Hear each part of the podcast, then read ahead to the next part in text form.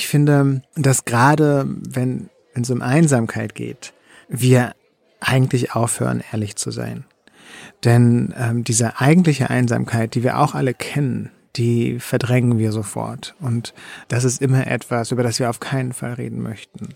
Also ich bewundere bei meinen jüngeren Freunden ähm, sehr, dass ähm, dass einige versuchen, polyamoröse Beziehungen zu haben, dass auch sexuelle Orientierung überhaupt nicht mehr so ein großes Thema ist wie noch vor ein paar Jahren und äh, dass es eine große Experimentierbereitschaft gibt diesbezüglich. Und ich muss dann aber auch an die Freundinnen und Freunde in meinem Alter denken, die als junge Menschen eben auch experimentiert haben und die sich auch auf äh, neue Situationen eingelassen haben und von denen aber fast alle tatsächlich letztlich in mehr oder weniger klassischen Beziehungen gelandet sind.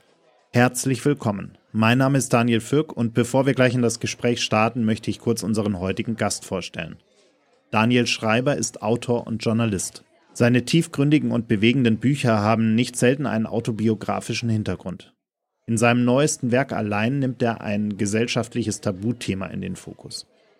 Warum wird immer davon ausgegangen, dass das Zusammenleben in einer Beziehung, oft sogar in einer Familie mit Kindern, der Normalzustand ist? Schreiber lebt seit längerer Zeit allein und hat für sich selbst herausgefunden, dass das für ihn ganz wunderbar funktioniert. Ich wollte von ihm wissen, ob man alleine glücklich sein kann, welche Rolle Freundschaften im Leben spielen und warum es uns als Gesellschaft so schwer fällt, jeden sein ganz individuelles Glück finden zu lassen. Bevor wir aber gleich starten, noch eine Bitte. Wenn euch Gin Talk gefällt, folgt uns bei Spotify, Apple Podcasts oder wo auch immer ihr gerne Podcasts hört, so verpasst ihr auch keine der folgenden Episoden. Jetzt aber viel Spaß beim Zuhören. Schön, dass ihr alle wieder mit dabei seid. Zwei Menschen, eiskalte Drinks und eine Menge Zeit für ein persönliches Bargespräch. Herzlich willkommen an unserem Bartresen. Herzlich willkommen zu einer neuen Folge Gin and Talk. Mach es dir gemütlich, lehn dich zurück und tauche ein in die verrucht düstere Atmosphäre unserer Studiobar.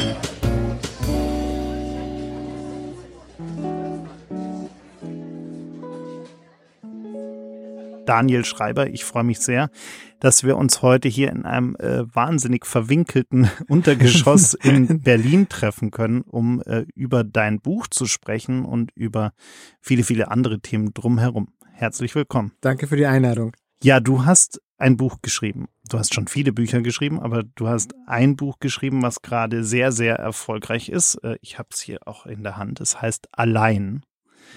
Und ich finde, es ist ein sehr also erstmal ein sehr gutes Buch, äh, aber auch ein äh, wahnsinnig persönliches, wahnsinnig ehrliches äh, und wahnsinnig ja auch wirklich so knallhart ist mir gerade in den Kopf geschossen, aber äh, knallhart ist so ein böses Wort. Eigentlich meine ich die positive Version mhm. von knallhart, mhm. die mir gerade nicht einfällt. Aber genau, also es geht um, um das Alleinsein äh, und auch so ein Stück weit um die Frage, warum äh, in unserer Gesellschaft eigentlich immer jeder von dem Nicht-Alleinsein als Idealzustand ausgeht, äh, insbesondere wenn es darum geht, äh, in welcher Konstellation man sein Leben bestreitet, also ob als Paar oder verheiratet, wie auch immer.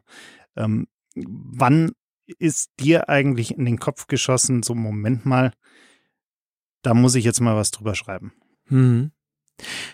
Erstmal, ich finde knallhart überhaupt kein, kein negatives Wort. Und ähm, ich habe es noch nicht gehört in Verbindung mit dem Buch. Und ich finde es eigentlich ganz schön, weil ich glaube, ähm, vielleicht meinst du damit etwas, was mir sehr wichtig ist. Äh, und zwar einfach so Fragen zu stellen, die man sich eigentlich nicht zu stellen traut und die man sich eigentlich nicht stellen möchte und die wir auch als Kultur uns nicht wirklich stellen möchten.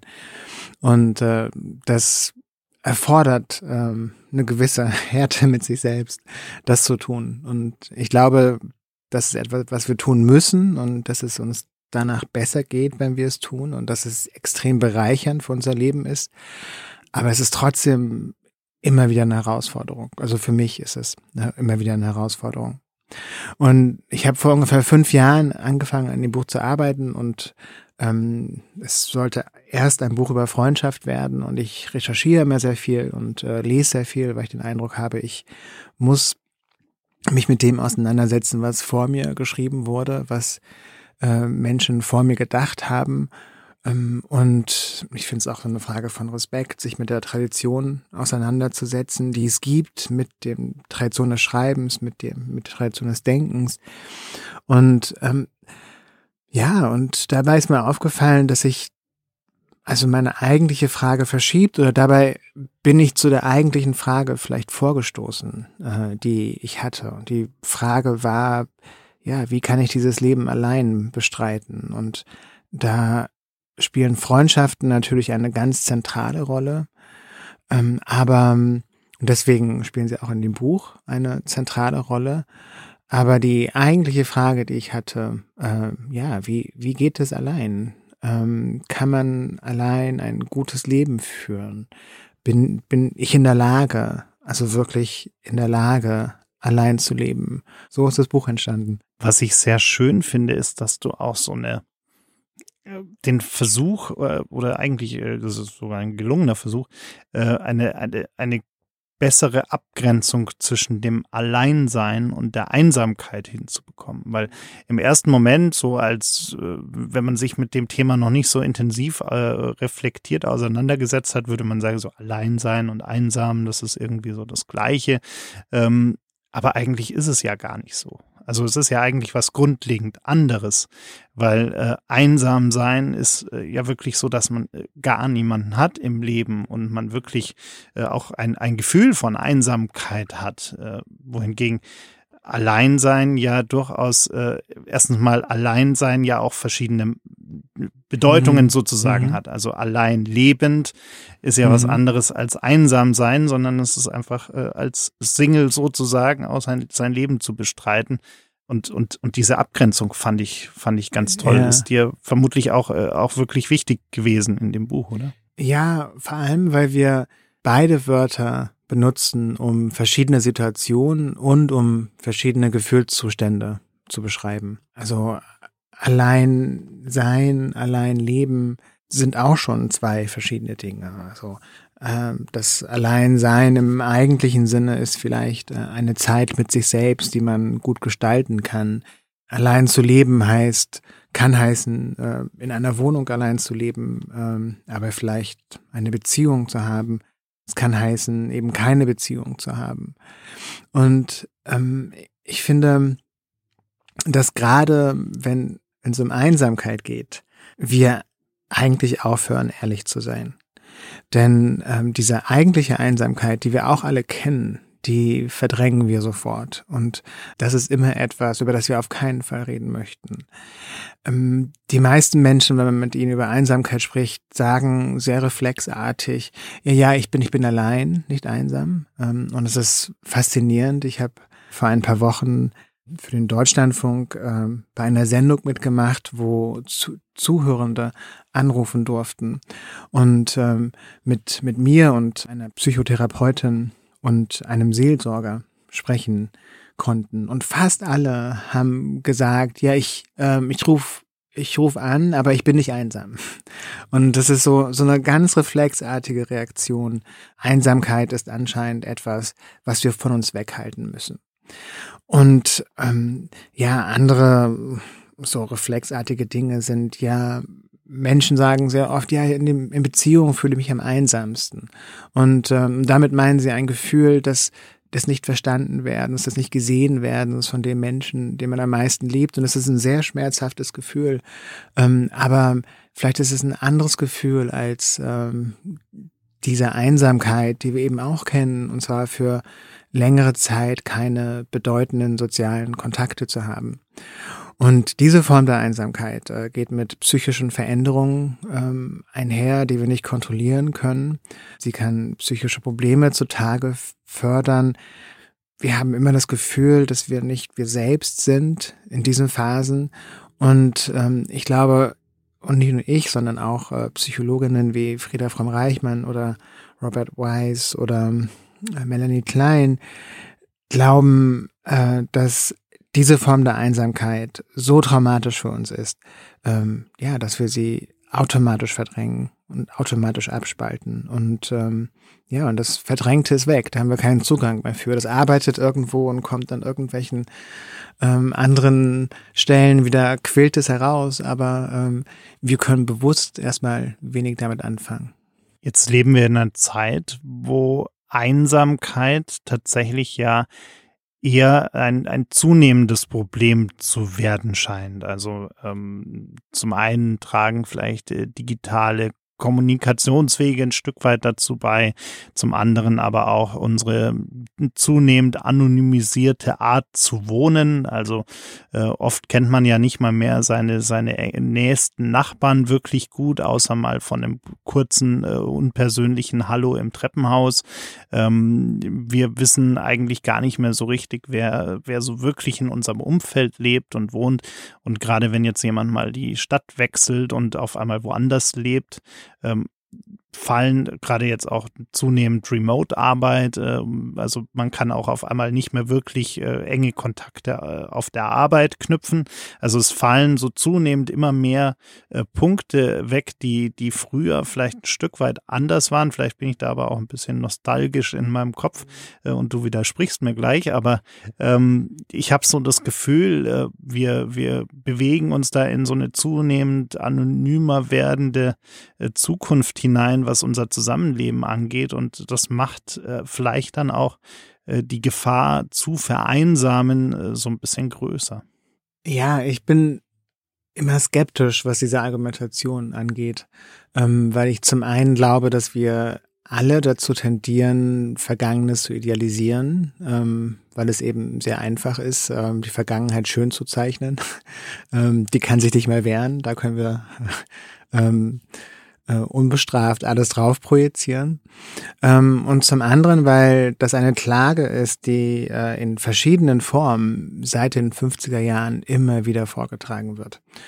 Und es gibt ähm, ja immer regelmäßig äh, große Veröffentlichungen, die eine neue Einsamkeit ausrufen, ähm, die genau solche Dinge beklagen, wie du sie eben beschrieben hast. Und das Interessante für mich ist daran, dass das eigentlich keine Klagen über Einsamkeit sind, sondern Klagen über den sozialen Wandel, der natürlich schwierig ist für uns und ähm, ähm, an dem man sich nur schwer gewöhnen kann. Und äh, gerade je älter man wird, desto herausfordernder wird es, äh, sich ähm, an eine Welt zu gewöhnen, die sich permanent verändert und vielleicht auch in einem Maße in dem man es gar nicht nachvollziehen kann oder nachvollziehen möchte. Und ja, und deswegen, ich bin mir nicht sicher, ob wir wirklich einsamer werden. Ich finde es auf der einen Seite extrem toll, dass wir auch im Zuge der Pandemie und der Erfahrungen, die wir dort gemacht haben, mehr und offener über Einsamkeit sprechen. Auch der Umstand, dass wir beide hier sitzen, deutet darauf hin, dass es ein Thema ist, was in der Luft liegt und über das es einen Redebedarf gibt. Aber ich bin mir nicht sicher, ob dieses offenere Reden äh, wirklich heißt, dass sich die Einsamkeit vermehrt hat. Äh, zum Beispiel, du sprichst diese digitale Einsamkeit an. Da ist mein Eindruck, ähm, das ist etwas sehr Zweischneidiges. Ähm, also in meiner Erfahrung schaffen es äh, soziale Medien sehr wohl, Kontakte herzustellen und sorgen sehr wohl dafür, dass Leute äh, sich nicht einsam fühlen. Das ist die eine Seite, aber die andere Seite ist natürlich, äh, dass man vielleicht bestimmte Begegnungen auf sozialen Medien verpasst und dass es eben einfacher ist, ähm, ein, ein Bild in die Außenwelt zu projizieren, ähm, das ja weniger dem realen Ich ähm, entspricht und dass man deswegen Begegnungen verpasst und dass man sich deswegen auch einsam fühlt.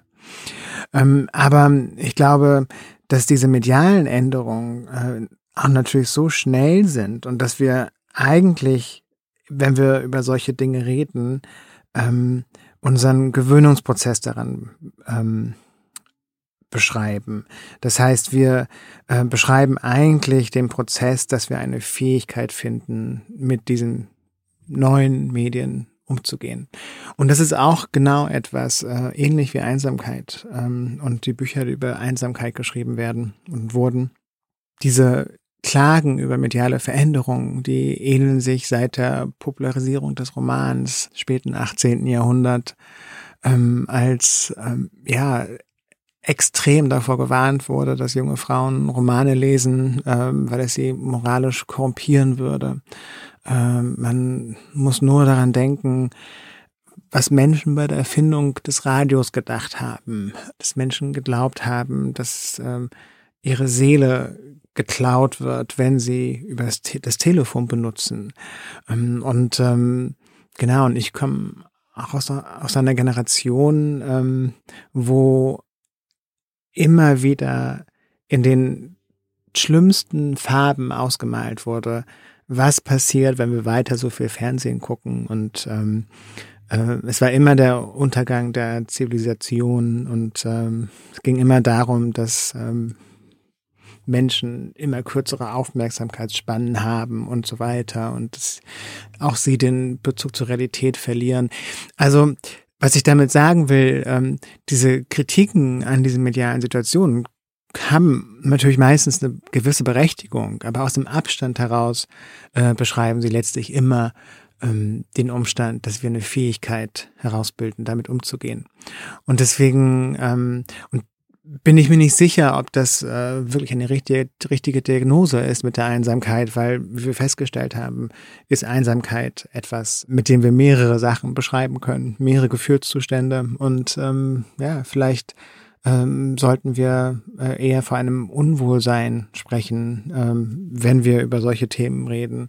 Vielleicht sollten wir eher sagen, dass wir eine gewisse Kontrolle verlieren, ähm, dass wir etwas nicht verstehen, dass uns das unsicher macht, ähm, dass wir ähm, auch die inneren Reaktionen, die wir haben, vielleicht nicht verstehen und eben auch nicht kontrollieren können. Und ich glaube, das wäre produktiver, äh, in dieser Richtung weiterzudenken, als zu sagen, das sind Einsamkeitsmaschinen und wir müssen jetzt was ändern, weil wir werden natürlich nichts dran ändern an den sozialen Medien. Ich, ich fand es ganz interessant. Ich hatte die letzten zwei Wochen für ein Projekt häufiger Kontakt mit äh, Matthew Gansko, ähm, der Professor an der Uni in Stanford ist und sich äh, sehr intensiv mit äh, der Nutzung von äh, digitalen Medien, Social Media und so weiter auseinandersetzt und äh, der auch mit so die ersten sinnvollen Studien gemacht hat rund um die Nutzung dieser mhm. Medien und mhm. welche Auswirkungen die auch auf, auf unsere mentale Gesundheit am Ende des Tages haben. Und äh, die haben unter anderem eine Studie gemacht, ähm, wo man äh, eine, eine Gruppe von Menschen äh, aufgefordert hat, äh, ihren Facebook-Account für, ich weiß nicht mehr für wie lange genau, aber für einen Zeitraum zu deaktivieren. Mhm. Ähm, und äh, ein Großteil dieser Menschen hat im Nachhinein angegeben, dass die Zeit, die dadurch eingespart wurde, tatsächlich in persönliche Treffen, in persönliche Kontakte äh, reinvestiert wurde mhm. sozusagen. Also mhm. Also äh, mit der Abnahme der Social-Media-Nutzung auf der einen Seite ging auf der anderen Seite die, die Zahl der analogen Treffen sozusagen wieder nach oben, was ja äh, durchaus eine ganz interessante Entwicklung ist, wobei man da ja auch wieder sagen muss, die, die Frage ist ja so ein bisschen, äh, mit jedem Hype kommt ja auch so ein Stück weit eine mhm. extreme mhm. Nutzung. Äh, also wenn Facebook neu ist, dann oder Instagram oder mhm. was auch immer, äh, jedem neuen Medium geht natürlich die Nutzung erstmal hypeartig nach oben und dann kommt es irgendwann genau. auf so ein, so ein, so ein Normallevel an. Äh, und, ja, äh, Menschen arrangieren sich damit ne? ja. und finden einen Weg, das in ihr Leben zu integrieren. Und ja, vielleicht ist eben ein, ein Großteil der Klagen äh, begründet sich vielleicht darin, dass man das während dieses Hypes, mhm. wie du es nennst, analysierst ähm, und ähm, eben, dass man die Analysen macht und diese Fragen stellt, während Menschen äh, es erst, diese mehr neuen Medien erst in ihr Leben integrieren. Jetzt tun wir ja als Gesellschaft immer so fortschrittlich und äh, offen und aufgeschlossen äh, und tolerant und auf der anderen Seite äh, sind wir ja immer noch sehr verhaftet in diesen traditionellen Beziehungsmodellen, äh, in diesen traditionellen Lebensmodellen und Lebensentwürfen. Also wer jetzt äh, ewig lange Single ist, da, mit dem stimmt ja wohl irgendwas nicht. Äh, wer mit Mitte 30 noch nicht mindestens irgendwie einmal verheiratet war, da muss ja auch irgendwas schief sein. Ähm, wer dann irgendwann mit Ende 30 immer noch kein Kind hat, da ist sowieso irgendwas komisch. Mhm. Ähm, also all diese, diese Vorurteile und diese, diese Stigmata, die da großflächig mhm. verteilt mhm. werden, ähm, auch, auch ein Thema in deinem Buch. Mhm. Hm, warum tun wir uns denn eigentlich so schwer, aus diesen Denkmustern rauszukommen? Das ist eine sehr gute Frage, ähm, auf die ich natürlich keine sehr gute Antwort habe. Ähm, ich glaube, dass ähm, wir als Menschen natürlich ein, ein großes Bedürfnis haben, nicht allein den Weg durchs Leben zu beschreiten. Ähm, nicht allein uns den Herausforderungen zu stellen, die uns das Leben in dieser Welt bietet. Und, und ich glaube, dass diese ähm, Vorstellung und diese große Erzählung der Liebe und der damit verbundenen äh, Partnerschafts- und Familienkonstellationen eben genau dieses Versprechen uns geben, ähm, dass wir eben nicht allein sind. Und, und deswegen glaube ich auch nicht, dass sich ähm, daran ähm, sehr viel ändern wird. Ich glaube, ähm, wir werden noch lange Zeit uns nach Liebe sehen. Wir werden noch eine lange Zeit, ja, uns nach Partnerschaften und vielleicht auch nach klassischen Partnerschaften sehen, weil diese Vorstellungen, weil diese Konstruktionen ähm, ein, ein großes ähm, Bedürfnis erfüllen, das wir alle teilen. Und das heißt natürlich aber nicht auf der anderen Seite, dass wir diese Vorstellung als Grundlage für eine Bewertung von Lebensmodellen machen. Und das glaube ich, das tun wir tatsächlich wie du meintest, wir sind die ganze Zeit dabei, äh, die Lebensmodelle anderer Menschen zu bewerten. Und ich glaube, das ist wirklich etwas, was wir aufhören sollten. Und äh, nicht nur der andere Menschen zuliebe, sondern auch für einen selbst zuliebe, weil man hat ja nicht, nicht letztlich nichts davon, dass man sich ähm, vermeintlich über andere Menschen erhebt, ähm, weil sie allein sind, weil sie keine Familie haben, weil sie kein, kein Kind haben, wie auch immer.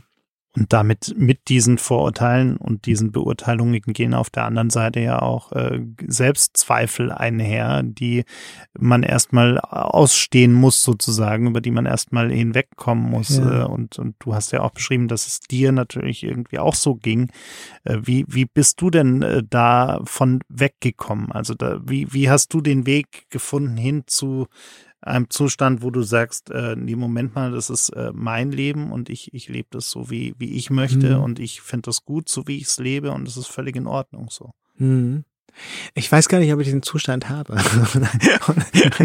ob ich das wirklich so denke. Und ich vielleicht, das klingt so ein bisschen wie ein Mantra, das ich mir jeden Morgen sagen sollte. Das ist so, das ist gut so, wie ich lebe und das. Und ähm, ähm, ich glaube, dass äh, wir diese Vorstellungen von Liebe und Partnerschaft alle verinnerlicht haben, einfach weil sie uns vorgelebt werden, vorgelebt wurden. Ähm, sie werden immer wieder reinszeniert in unserer Gesellschaft. Wir sind, tragen selbst dazu bei, dass sie reinszeniert werden. Und ähm, ja, ähm, man muss gar nicht, noch nicht mal an Filme oder Romane denken, sondern das reicht schon, wenn man nur an das soziale Leben guckt, in das man involviert ist. Und deswegen, ähm, ja, ist es natürlich schwer, ähm, von diesen Vorstellungen loszulassen, weil man sie eben verinnerlicht hat, weil man damit aufgewachsen ist, weil man mit der Vorstellung aufgewachsen ist, dass die Kernfamilie, ähm, die normative, meistens als heterosexuell verstandene Kern Kernfamilie, die beschützenswerteste Lebensform ist in unserer Kultur. Und das ist ja auch etwas, was juristisch zum Beispiel äh, ganz klar unterstützt wird. Und auch wenn man an die Pandemie denkt und an die sozialen Lockdown-Maßnahmen, war das immer der Fall, von, von dem man ausgegangen ist. Und ähm, alle Regeln wurden mit diesem Fokus ähm, gesetzt. Vielleicht, weil man sich an, anders machen konnte in dem Moment, und das möchte ich auch gar nicht so werten, aber ähm, es ist, glaube ich, wichtig, das zu diagnostizieren weil du gerade schon die Pandemie angesprochen hast, ähm, es gab ja diese, diese massiven Kontaktbeschränkungen, es gab teilweise absurde Regelungen ähm, und, und wie du gesagt hast, die waren eigentlich immer so ein bisschen darauf ausgelegt, auf den eigenen Hausstand. Wenn mhm. aber der eigene genau. Hausstand natürlich nur eine Person ist, dann kann man sich mit sich selbst treffen dann war man alleine, genau. äh, und, und sich einen schönen Abend machen äh, und, und das über, über Wochen und, und Monate. Ähm, glaubst du, dass äh, also ich habe so ein bisschen, äh, also ich, ich lebe nicht alleine, aber trotzdem, ich habe äh, selbst in der Situation gemerkt, äh, als jemand, der sonst immer wahnsinnig viele Menschen getroffen hat, der äh, es geliebt hat, irgendwie so Dinnerrunden zu mhm. organisieren mhm. mit 10, 15 mhm. Leute, einfach Hauptsache coole Leute zusammenbringen mhm. und einen schönen Abend haben. Ähm, ich habe mir, als es dann so langsam wieder möglich war, habe ich mir wahnsinnig schwer getan, da wieder so reinzukommen. Also ich weiß noch, äh, ich, ich saß bei einer Geburtstagstafel irgendwie mit 15 Leuten irgendwie mittendrin und früher fiel mir das wahnsinnig leicht, da irgendwie auch so ein bisschen den Faden in die Hand zu nehmen und zu gucken, wer redet gerade mit wem und wie kann ich ein Thema da hinschieben und darüber und wie auch immer. Und ich saß erstmal so eine halbe Stunde, Stunde da bis ich erstmal äh, klargekommen bin, mit so vielen Menschen äh, umzugehen und und und wieder äh, die die äh, ja den den Faden zu finden und zu wissen, wie wie mache ich da, wie gehe ich damit um? Äh, Ging es dir da ähnlich? Äh, also wie wie hast du da auch wieder so ein Stück weit zu einer Normalität ist immer so ein doofes Wort, mhm. aber zu einem äh, besseren Zustand nach der, nach der ja. schlimmsten Zeit der Pandemie. Ja. Nach der Pandemie darf man ja leider nicht sagen, weil es ist leider, leider immer noch mittendrin. Aber ja. wir sind immer noch mittendrin, aber zumindest die, die Zeit der schlimmsten Einschränkungen ist vielleicht hoffentlich vorbei. Äh, sehr viel Relativierung da drin, aber gut. Ähm, genau, also wie, wie hast du da wieder für dich selber äh, zurückgefunden oder, oder, oder hast du überhaupt wieder mhm. zurückgefunden? Mhm. Mir ging es genauso wie dir. Ähm, ich ähm, ich hatte den Eindruck, als wäre so ein sozialer Muskel, den ich hatte und den ich äh, mir aufgebaut hatte, sozusagen äh, kleiner geworden, als würde er nicht mehr richtig funktionieren. Und ähm, ich bin auch jemand, der gerne Essen gibt und äh, ich weiß noch, das letzte Essen vor der Pandemie habe ich äh, Ende März gegeben und äh, und das war schon so ein Moment, äh, an dem sich gar nicht mehr so richtig gut angefühlt hat, ähm, an dem wir alle unsicher waren, ähm, ob das sinnvoll ist, dass wir das machen. Und ja, und dann, und das erste erst nach der Pandemie habe ich jetzt erst im September gegeben, obwohl es sehr viel früher möglich gewesen wäre. Und wie gesagt, ich koche sehr gerne, ich gebe gerne solche Essen. Das ähm, ist etwas, was mir sehr wichtig ist. Und, und trotzdem habe ich mich damit sehr schwer getan. Und mir ging es auch ähnlich, zum Beispiel mit, ähm, ja, mit allen sozialen Strukturen meines Lebens. Also vor der Pandemie bestand ein ganz großer Teil meines Lebens darin, in Konzerte, in Opern, ins Kino, ins Theater zu gehen. Und ähm, das habe ich wieder aufgenommen, aber mit einer völlig anderen Frequenz, mit einer anderen Vorsicht. Und das beruht natürlich auch darauf, ähm, dass eine Vorsicht noch angebracht ist, auch eine Vorsicht ähm, vor Ansteckung, selbst wenn man geimpft ist, ähm, vor allem wenn man kranke Familienmitglieder hat, was bei mir der Fall ist, ähm, da habe ich das Bedürfnis, vorsichtig zu sein. Aber es beruht eben auch auf ja, diesen lange nicht wirklich benutzten sozialen Muskel, glaube ich. Und ich bin mir nicht sicher, ähm, wie lange das wieder dauert und ob das nicht Erfahrungen sind, die uns auch auf ihre Weise prägen. Und, und das muss ja auch nichts Schlimmes sein. Ähm, ähm, ich glaube, dass viele von uns ähm, gar nicht absehen können, wie sich unser Leben weiter verändert, aufgrund dieser Erfahrung, die wir gemacht haben während der vergangenen anderthalb Jahre. Eine andere Erfahrung, die ich auch gemacht habe, ist, dass ähm, wenn man jetzt mal so ein Beispiel wie so ein Dinner oder ein Barabend oder was auch immer man gemacht hat, früher ähm, hat man einfach immer alle möglichen Leute eingeladen und hat dann irgendwie noch überlegt, ja, der wäre noch lustig dazu und irgendwie der und vielleicht nimmt man den noch und keine Ahnung. Ähm, in der Pandemie hat sich bei mir der Kreis der Kontakte wahnsinnig beschränkt. Also es waren eigentlich immer so dieselben mehr oder weniger zehn Leute, äh, die man immer wieder getroffen hat. Äh, in, in äh, einzelnen äh, Treffen einfach nur so zu zweit oder dann mal in einer kleinen Runde, wo jeder gesagt hat, er macht vorher einen Test und, und man ist irgendwie unter sich geblieben. Ähm, und mir ist das dann vor ein paar Monaten aufgefallen, wo ich so ein bisschen drüber nachgedacht habe. Und dann dachte ich mir, oh ja, von dem hast du ja auch schon ganz lange nichts mehr gehört und von dem hast du schon ganz lange nichts mehr gehört und was macht der eigentlich und so. Also man hat ähm,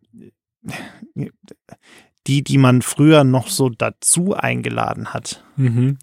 Ähm, nicht, weil man sie nicht, aber weil, weil vielleicht der Kontakt einfach nicht mhm. so eng ist und weil mhm. man sie über gerne mal getroffen hat, aber mit der Person würde man vielleicht nicht auf die Idee kommen, sich einzeln zu treffen, mhm. äh, weil man vielleicht auch nicht diese tiefe Gesprächsebene mit der Person findet, wo man jetzt sagt, so ein ganzer Abend äh, ist eine gute Idee. Ähm, ging dir das auch so, dass sich so der, der Kreis der Leute, die du regelmäßig in der Pandemie getroffen hast, eigentlich auf so einen, so einen ganz kleinen Kreis, den immer gleichen, beschränkt hat? Weniger tatsächlich. Und ich glaube, das ist, könnte ein Unterschied sein zwischen Menschen, die allein gelebt haben während der Pandemie oder in, in Paaren, mhm. äh, weil natürlich äh, mit dem Paarleben auch andere soziale Situationen und mhm. soziale mhm. ähm, Konstellationen einhergehen. Ähm, ja, ich, also mich hat, mich erinnert das, was du sagst, daran, dass es natürlich ganz viele verschiedene Arten von Freundschaften gibt. Und wir haben innerlich so ein bestimmtes Verständnis von Freundschaft äh, und interessanterweise glauben wir, dass wir dieses Verständnis teilen und das ist nicht wirklich so, sondern wir haben alle jeweils ein ganz eigenes, biografisch und psychologisch geprägtes Verständnis von Freundschaft. Freundschaften sind ähm, keine Beziehungsform, sondern eine Familie von Beziehungsformen.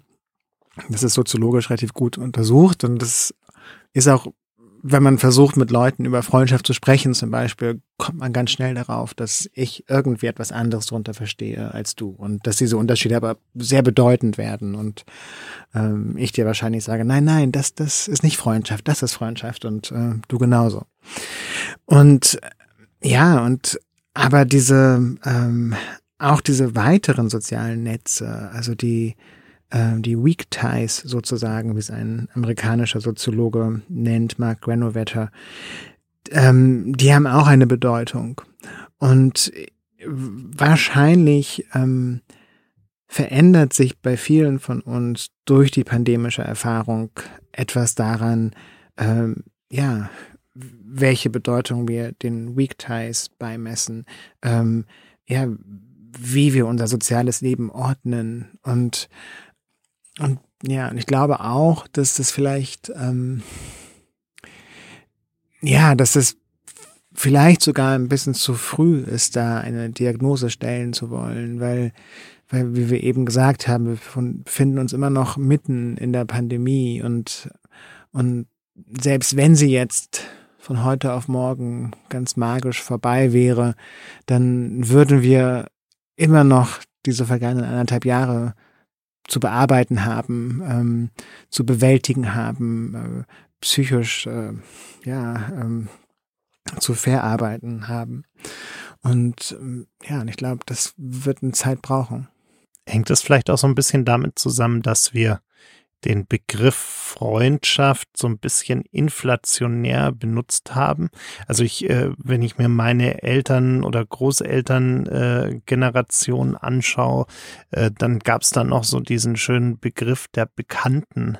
Mhm. Ähm, der, mhm. der ja irgendwie so ein bisschen das beschreibt, was, was du auch gerade beschrieben hast Die mit den Weak Ties. Yeah. Ähm, und, und irgendwie ist der Begriff aber weitestgehend verloren gegangen, zumindest so in meinem Umfeld. Äh, mhm ist das, äh, ist das vielleicht so ein, wo man, wo man irgendwie, äh, ja, diese, diese Abstufung in der Begrifflichkeit äh, auf einmal vielleicht weniger gemacht hat, aber in der, in der tatsächlichen Wahrnehmung natürlich mhm. Unterschiede mhm. da waren? Ich überlege, ob ich zu alt bin, weil ich, ich, ich, ich benutze dieses Wort Sind nur zehn Jahre total gerne. Und, äh, und auch die meisten Leute, die ich kenne, sagen Bekannte. Ähm, ja, ich, ich glaube auch, dass es eine Generationenfrage ist natürlich und ähm, dass das eine kulturelle Frage ist. Ähm, ich erlebe es zum Beispiel auch, dass wir unseren Eltern dass wir bei unseren Eltern häufig das, dass viele Leute bei ihren Eltern häufig das Gefühl haben, sie haben keine Freunde. Und wenn man aber so genauer hinguckt dann und genauer nachfragt, gab es sehr wichtige freundschaftliche Beziehungen, äh, die vielleicht irgendwann zerbrochen sind, die vielleicht irgendwann ausgelaufen sind, ähm, weil man sich eben sehr stark auf die Familie konzentriert hat, weil der Fokus plötzlich ähm, auf ja auf das Paarleben, das Leben als Familie ähm, lag. Und ähm, ja, ich bin mir nicht sicher, ob ähm, auch die, also jetzt deine oder meine Generation, ob uns das nicht genauso gehen könnte. Das muss es nicht. Ähm, also ich es ist auch relativ untersucht, dass Freundschaften äh, heute eine andere Bedeutung haben, unter anderem weil romantische Beziehungen kürzer geworden sind, weil sie häufiger enden, weil sie anfälliger für Konflikte geworden sind, als es noch vor einigen Jahrzehnten der Fall war. Ich finde es eine offene Frage. Aber was wichtig dabei ist, ist, glaube ich, sich bewusst zu machen, dass man eine gewisse Klarheit entwickeln kann, dass man reflektieren kann, welche Bedeutung diese Beziehungen im Leben haben, ähm, dass man reflektieren kann, dass diese Beziehungen ein großes Geschenk sind in unserem Leben, aber auch Grenzen haben und dass auch diese Grenzen ähm, erst den, den Zauber von Freundschaften ausmachen. Ähm, und äh, wir neigen dazu zu glauben, dass ähm, Freundschaften automatisch passieren, dass sie immer da sind, dass sie, ähm, dass man ja manchmal vielleicht etwas investieren muss, aber äh, dass sie eine Begleiterscheinung des Lebens sind. Und an einem bestimmten Punkt seines Lebens versteht man dass das nicht so ist, sondern dass das Beziehungen sind, die gepflegt werden müssen, ähm, in denen man ähm, beständig etwas investieren muss, in die, ja, die man beständig reflektieren muss. Ja, und in dem man sich auch tatsächlich, und ich glaube, das ist so für mich ein der zentrale Punkt der Freundschaft. Das sind Beziehungen, in denen man einem anderen Menschen begegnet und das fällt uns schwer und ähm, ich glaube, deswegen muss man auch immer wieder diese Bereitschaft in sich finden, ähm, offen zu sein für die Andersartigkeit des anderen Menschen, des Freundes oder der Freundin. Würde es uns äh, eigentlich gut tun, wenn wir uns allen so und unseren Freunden äh, und vielleicht auch den Bekannten wenn wir so eine Art Zäsur machen würden nach der Pandemie und sagen, wir vergessen jetzt mal, wie wir die letzten anderthalb Jahre so ungefähr mit uns umgegangen sind, äh, gerade in den in den nicht ganz so engen Freundschaften. Also ich kenne ganz viele Freundschaften, die die in dieser Pandemie kurz davor waren, in die Brüche zu gehen, weil man sich nicht mehr gesehen hat, weil der eine vielleicht zu viel Angst hatte, sich anzustecken und, und aus ganz vielen Beweggründen vielleicht einfach niemanden getroffen hat, äh, weil man dann vielleicht äh, auch, auch äh, gefährdete Angehörige, besonders gefährdete Angehörige hatte oder ähm, weil man auf einmal sich sehr viel mehr um die Familie kümmern musste, weil man auf einmal Homeschooling hatte. Also es gab ja ganz viele Gründe, warum man viel, viel weniger Zeit vielleicht hatte. Deshalb würde es uns da vielleicht gut tun, wenn wir einfach auch äh, für unser eigenes Wohl und das Wohl unserer äh, Beziehungen sagen würden, wir, wir verzeihen uns jetzt einfach mal, was vielleicht äh, in diesen ah. anderthalb oder zwei Jahren ja. am Ende des Tages äh, nicht so toll gelaufen ist und, und, und wir schauen jetzt einfach wieder nach vorne. Mhm. Ja, vielleicht. Also ich beschreibe in dem Buch eine eine innere Bewegung, die ich durchmachen musste und ich habe äh, es vielen meiner Freundinnen und Freunde nicht wirklich verzeihen können, dass sie sich so sehr auf ihr Leben konzentrieren mussten während der Pandemie. Auch wenn mir das bewusst war, dass sie das mussten, auch wenn mir deutlich war, dass sie das mussten und dass sie nicht wirklich eine andere Wahl haben, ähm, habe ich es anders empfunden. Das heißt, äh, es war schwierig für mich aus der Empfindung dieser Einsamkeit, des Verlassenseins, des ähm, ja auch verletzt werdens herauszufinden. Und mein Weg war letztlich ähm, das, was ich eben auch gesagt habe, wirklich zu sehen, dass, äh, dass andere Menschen sind, dass es, ähm, dass sie anders denken, dass sie andere Leben führen, dass in dieser Andersartigkeit ähm, etwas sehr Wichtiges passiert, dass es etwas sehr Schönes ist, was unsere Freundschaften erst ausmachen. Und ähm, es gibt von Jacques Derrida, dem französischen Philosophen, diesen Satz, an den ich sehr oft denken muss und der auch zweimal im Buch vorkommt, an zwei zentralen Stellen. Äh, der heißt, ich lasse dich, ich will es so. Ähm, und das beschreibt eigentlich ein, eine ganz zentrale Facette von Freundschaften, und zwar von gelungenen Freundschaften, ähm, in denen wir Menschen nicht unsere eigenen Fantasie davon, wie sie Beziehung zu sein hat, aufstülpen, sondern ähm, ja, indem wir, denen wir Menschen begegnen und wirklich begegnen. Und ähm, vielleicht äh, ist Verzeihen genau ein Aspekt davon. Ähm, und ich glaube auch nicht, dass äh, Verzeihen etwas ist, was man sich so bewusst vornehmen kann. Ähm, also man, man kann es sich bewusst vornehmen, aber dann wird es etwas sein, was man sich für längere Zeit jeden Tag bewusst vornehmen muss, dass man das macht. Aber eigentliches Verzeihen entsteht eben auch durch äh, ja eine gewisse innere Arbeit, ähm, ähm, einen eigenen Perspektivenwechsel, ähm, ein ja ein, ein Erkennen, ein Sehen, ein Wahrnehmen des anderen oder der anderen. Jetzt sind ja echte äh, enge Freundschaften auch äh, durchaus Aufwand, sage ich mhm. jetzt mal. Also mhm. die äh, erfordern ja auch im ersten Schritt erstmal von beiden Seiten eine, eine wahnsinnige Investition, auch einen gewissen Vertrauensvorschuss sozusagen. Ähm, man muss sich darauf einlassen, man muss sich auch auf die Person einlassen, man muss äh, sich die Zeit nehmen, den anderen auch wirklich kennenlernen zu wollen. Ähm, und damit geht natürlich auch so eine, so eine Verletzlichkeit einher, äh, die man äh, da wagt. Äh, wie, wie, wie gehst du damit um? Also wenn du, äh, wie, wie entscheidest du für dich, das lohnt sich oder es lohnt sich nicht oder denkst du so gar nicht? Also äh, lässt du sowas einfach passieren äh, oder, oder wie, wie, wie gehst du da für dich selbst mit um? Mhm. Ja, ich denke tatsächlich nicht so und ich lasse es tatsächlich passieren und ähm, ich habe eine sehr impulsive Seite. Und ähm, ja, ähm, ich und ich glaube auch nicht, dass es ähm, wirklich ähm, lohnenswert ist, so nachzudenken, weil man dann natürlich ähm, ja den Beziehungen eine ja gewisse merkantile Interessen überstülpt, ähm, die sie vielleicht gar nicht haben oder die sie vielleicht gar nicht vertragen können oder die vielleicht gar nicht äh, sinnvoll sind. Und ähm, ähm, ja, ich glaube, die äh, also die allerschönsten Momente hatte ich mit Menschen, die deren Beziehung mir so erstmal nichts nützt sozusagen. Ne? Und ähm, ich glaube, dass das auch eine ein Aspekt von Freundschaft sein kann, dass ähm, ähm, sie keinen Zweck haben muss, außer eine Lust, eine Lust an, am Gespräch, an, ähm, an Lust am Kennenlernen des oder der anderen. Und ja, ich würde jetzt ein gerne ein Plädoyer halten für dafür, dass es manchmal gut ist, impulsiv zu sein, gerade wenn es um Beziehungen mit anderen Menschen geht. Jetzt hast du in deinem Leben ja auch romantische Beziehungen geführt. Und aber momentan bist du in einer Situation, wo du sagst, eigentlich möchte ich das nicht. Oder eigentlich ist es nicht das Modell, was ich zumindest aktuell erstrebsam finde für mich persönlich. Oder ist es anders? Also sagst du, du bist okay, so wie es momentan ist?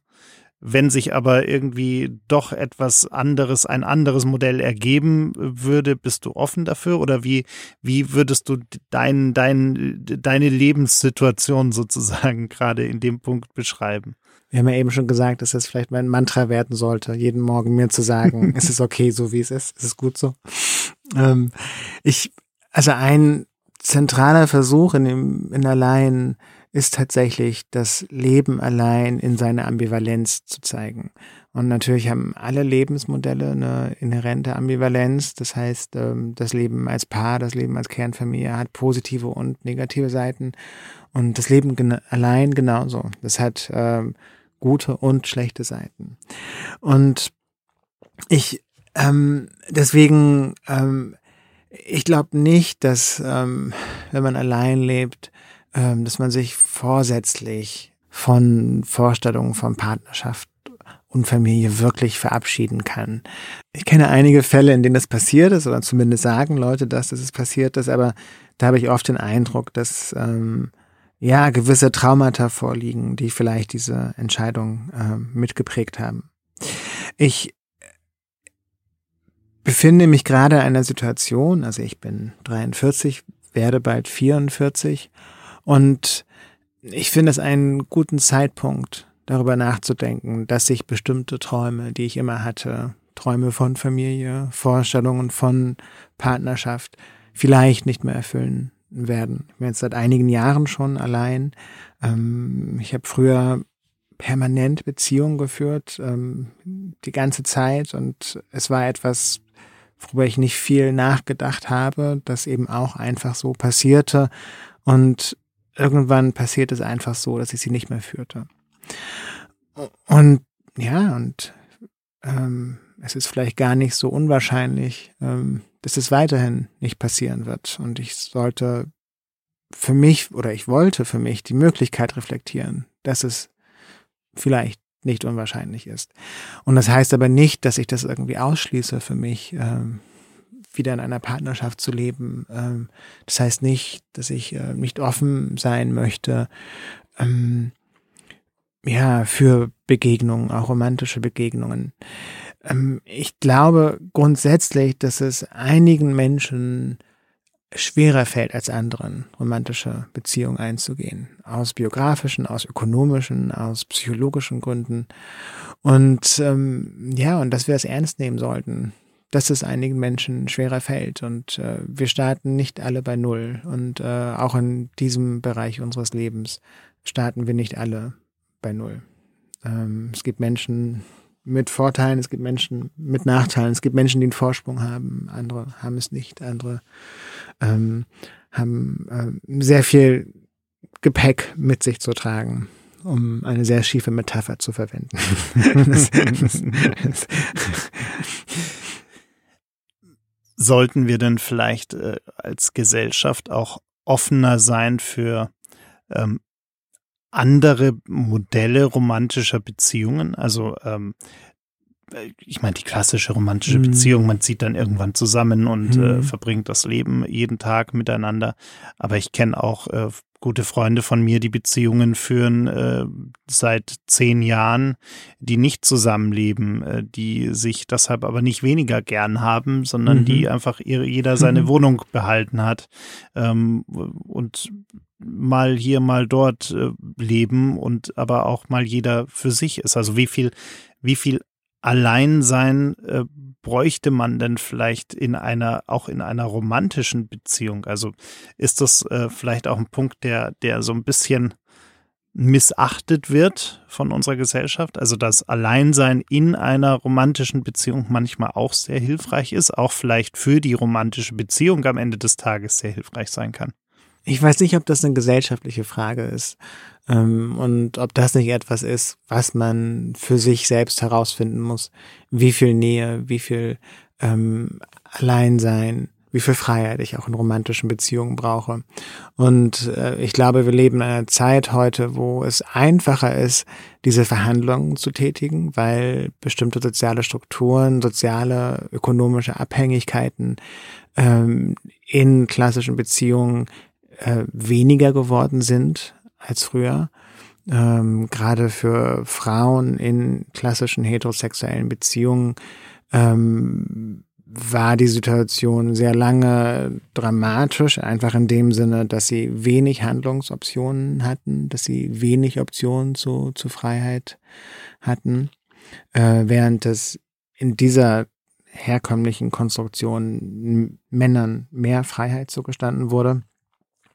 Und ähm, ja, und ich glaube, das ist eine Chance, die wir gerade haben, ähm, dass ähm, zu kommunizieren, das für sich herauszufinden, wenn man in einer Partnerschaft lebt. Und du hast andere, andere Partnerschaftsformen, andere Lebensmodelle äh, angesprochen. Und ja, ich, also ich bewundere bei meinen jüngeren Freunden ähm, sehr, dass, äh, dass einige versuchen, polyamoröse Beziehungen zu haben, dass auch sexuelle Orientierung überhaupt nicht mehr so ein großes Thema ist wie noch vor ein paar Jahren und äh, dass es eine große Experimentierbereitschaft gibt diesbezüglich. Und ich muss dann aber auch an die Freundinnen und Freunde in meinem Alter denken, die als junge Menschen eben auch experimentiert haben ähm, und die sich auch auf äh, neue Situationen eingelassen haben und von denen aber fast alle tatsächlich letztlich in mehr oder weniger klassischen Beziehungen gelandet sind. Und ich muss auch an die 68er denken, die ja wirklich viel versucht haben, ähm, ähm, daran was zu ändern, ähm, dort eine Revolution zu starten und äh, neue polyamoröse, neue kommunale ähm, Lebensmodelle schaffen wollten. Und äh, ja, und letztlich haben sie äh, auf unsere Gesellschaft viel weniger Einfluss gehabt, ähm, als wir oft glauben. Ähm, und äh, letztlich hat sich an dieser klassischen Partnerschaft und in dem Sinne klassisch, dass es eine Zweierkonstruktion ist, im Grunde wenig verändert. Auch wenn natürlich ähm, heute ähm, queere Menschen auch klassische Partnerschaften führen können, auch äh, wenn heute ähm, Frauen in klassischen Partnerschaften sehr viel mehr Möglichkeiten zur Selbsterfüllung und Selbstfindung haben als früher.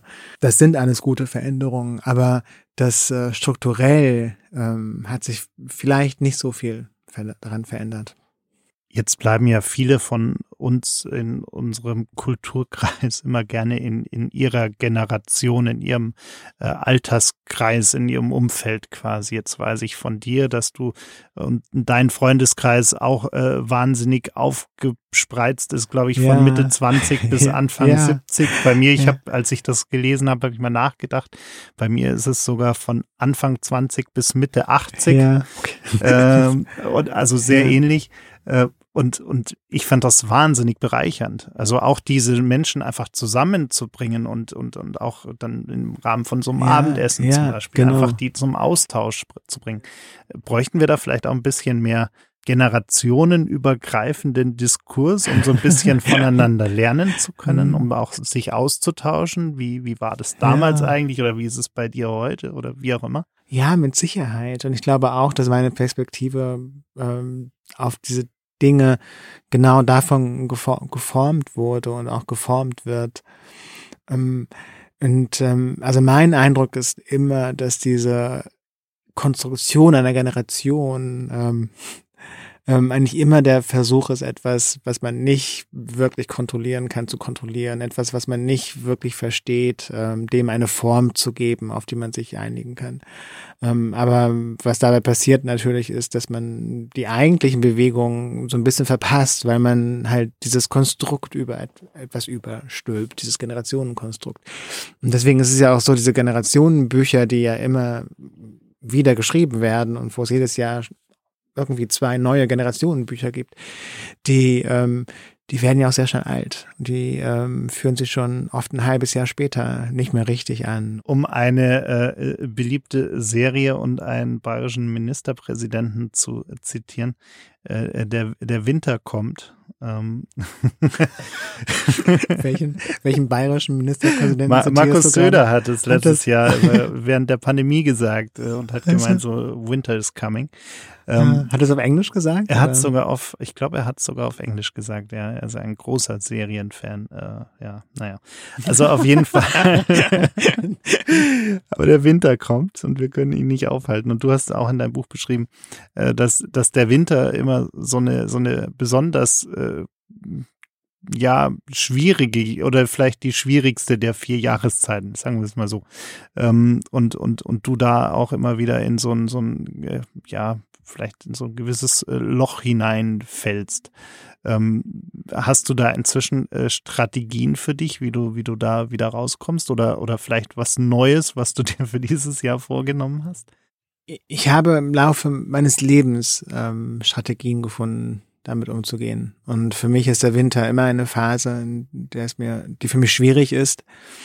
Ähm, ich habe da auch immer wieder mit äh, Therapeuten und äh, ähm, Therapeutinnen und ähm, gesprochen und auch psychiatrische Hilfe in Anspruch genommen. Und ja, ähm, es gibt bestimmte Strategien für mich. Also ich weiß, ich ähm, muss mich bewegen. Das ist was sehr Banales, aber ich, also ich gehe jeden Tag äh, ungefähr zehn Kilometer. Das ist etwas sehr Wichtiges für mich. Das habe ich äh, ganz bewusst im vergangenen Jahr angefangen, ähm, nach dieser akuten Phase der Einsamkeit, die ich im Allein beschreibe ähm, und das mache ich immer noch. Ähm, Dinge wie Yoga sind sehr wichtig für mich. Ähm, überhaupt Dinge wie Wandern, Tätigkeiten wie das Kochen oder das Stricken. Das sind alles Tätigkeiten, die sehr bedeutend für uns sind und die eine gewisse Fähigkeit zur Selbstreparatur für uns äh, haben, äh, die uns Zeit schaffen, die uns Raum schaffen, die uns Raum zur Selbstbegegnung schaffen. Und es sind auch Tätigkeiten natürlich, auf die oft, die oft belächelt werden, ne, die ähm, äh, ein bisschen abgewertet werden, häufig, weil sie keinen finanziellen Gewinn abwerfen, weil sie nicht so richtig in unsere neoliberale Welt passen. Aber es sind für mich die allerwichtigsten Tätigkeiten im Leben, ohne die ich nicht ähm, durch solche Phasen kommen könnte. Und gleichzeitig möchte ich aber auch nicht so tun, als wären das äh, so äh, Allheilrezepte ja? oder als wären das, als müsste man das und das und das machen und dann bekommt man keine Depression. Ähm, so funktioniert das natürlich nicht. Ähm, dann ähm, ja, äh, psychische Krankheiten sind ernst zu nehmen und das sind Krankheiten und ähm, ähm, man sucht sich eben nicht aus, wenn man depressiv ist. Und das ist, glaube ich, gerade, wenn wir über Depressionen nachdenken oder sie bei anderen Menschen wahrnehmen, ist das immer unser Gefühl, ne? dass sie müssen sich nur ein bisschen besser zusammenreißen und dann, ähm, dann wird das schon. Oder geh mal zum Sport, dann geht's dir besser. Oder ähm, und es ist halt in dem Moment das, was man nicht kann. Selbst wenn man weiß, dass das das hilft, das ist, was hilft. Ich habe ähm, ich habe damit sehr lange zu kämpfen, seit ich Teenager bin und ähm, ja, habe sehr viele Dinge ausprobiert und ähm, man findet Wege, die mal funktionieren, äh, die eine Zeit lang funktionieren, dann wieder nicht und vielleicht irgendwann wieder funktionieren. Äh, man, man lernt äh, bestimmte Signale zu erkennen. Ähm, man hält vielleicht inne, bevor man einen weiteren Schritt in eine Richtung macht, der vielleicht in Richtung Depression führt und ähm, überlegt sich vielleicht vorher, ob man nicht eine andere Richtung einschlagen könnte. Ähm, und das heißt aber alles nicht, dass es weg ist, ne? Und äh, dass man äh, nicht trotzdem solche Tage und Wochen hat. Ähm, das heißt, dass man besser damit leben kann. Und ähm, das ist schon ein Riesengeschenk, natürlich. Ähm, ähm, und das ist schon etwas, was dafür sorgt, dass es sehr viel weniger weh tut. Ähm, aber genau, aber ich möchte nochmal betonen, dass ich, äh, ja, dass es keine Rezepte sind und dass ich äh, Menschen nicht sagen will, wenn es wenn dir schlecht geht. Geht zum Yoga, dann, dann wird's besser. Reiß dich mal ein bisschen zusammen. ähm, genau, das, das möchte ich auf keinen Fall. Ja, es ist am Ende ja auch immer eine wahnsinnig individuelle äh, Sache. Genau. Ja. Sowohl die, die, äh, sowohl die Ursachen, die, die Rahmenbedingungen, die Lebenssituation. Es spielen ja so, so viele Dinge äh, äh, rein, äh, die, die man wirklich einfach individuell betrachten muss, wo jeder individuell auch sein, seinen Weg finden muss, äh, da, damit umzugehen. Äh, wir machen auch ein anderes Podcast-Format äh, sehr regelmäßig. Normalerweise haben wir uns gerade mal ein paar Wochen ausgesetzt, äh, quasi die verlängerte Sommerpause. Ähm, aber der heißt äh, Alles okay. Äh, und, und, da geht es um und dreht sich um, um Mental Health Ach, tatsächlich, schön. wo wir gesagt haben, ja, wir schön. wollen einfach dieses Thema mal ja. ähm, greifbar machen, verständlich machen, fernab von äh, wissenschaftlichen Papern und, und wahnsinnig komplexen mhm. Ausführungen. Mhm. Wir haben zwar mhm. natürlich diese Experten dabei, mhm. äh, aber die äh, stacheln wir dazu an, die Dinge einfach mal runterzubrechen ja, und, und verständlich ja. zu erklären. Ja. Äh, und ich glaube, das hat auch einfach viel, viel am Ende des Tages mit Aufklärung zu tun und mit, mit Selbstreflexion, auch zu erkennen, Signale erkennen zu können und, und, und dann auch sich Hilfe zu suchen, mhm. natürlich, ja. Ja, absolut. Und ähm, ja, und mit einer ganz grundlegenden Akzeptanz, dass man bestimmte Sachen in seinem Leben vielleicht nicht ändern kann. Und ähm, ja, dass man auch aufhören kann, zu versuchen, sie zu ändern. ähm, ja. Ja, gut, gutes Schlusswort. ich weiß gar nicht, ob es ein gutes Schlusswort ist. Naja, auf, Wir sollten doch, vielleicht ein bisschen find, positiver. Ach, ich finde, ach, ich finde tatsächlich, das, äh, ich glaube, manchmal ist es auch gut, wenn man, wenn man wirklich anfängt, äh, auch mal Dinge zu, zu akzeptieren. Ja, Deshalb insofern finde ja. ich, finde ich, äh, finde ich das gar nicht so schlecht, äh, auch mal mit Dingen abzuschließen und zu sagen, ich kann es jetzt nicht ändern mhm. äh, und, und äh, es wird nicht besser, nur weil ich noch drei Wochen darüber nachsiniere, wie schlimm es ist, ja. äh, sondern ich muss jetzt irgendwie in die Zukunft schauen und am Ende des Tages optimistisch mhm. in die Zukunft schauen mhm. und äh, ja, oder vielleicht mit einer Zuversicht, ne? Vielleicht nicht mit mhm. Optimismus, sondern mit einfach mit so einer Zuversicht. Mhm. Ähm, und ähm, und im, allein geht es auch unter anderem darum, wie wir halt mit dieser Unsicherheit, die unser Leben auf diesem Planeten mehr bestimmt umgehen ähm, und wie wir es lernen können, damit umzugehen. Und ähm, da ist es, glaube ich, genau wichtig, was du sagst. Man muss mit bestimmten Sachen abschließen. Das ist manchmal das Schwerste im Leben, ähm, aber manchmal gibt uns erst das die Möglichkeit, ähm, ja, die äh, unser Leben weiterzuleben, ähm, auf die Botschaften der Unsicherheit zu hören, ohne sich davon lähmen zu lassen, wie Audre Lorde sagt.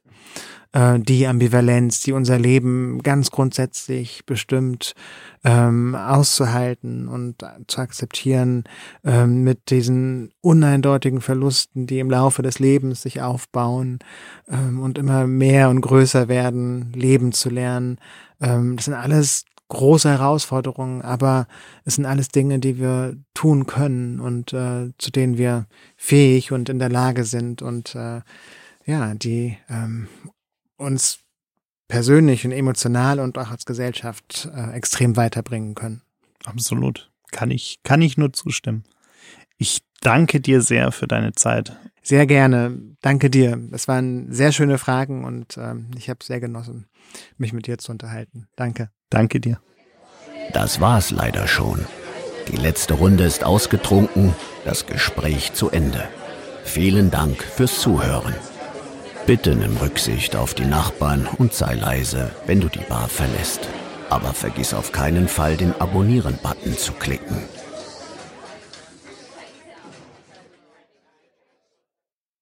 Gin and Talk ist ein Podcast von 48 Forward, produziert in den 48 Forward Studios in München.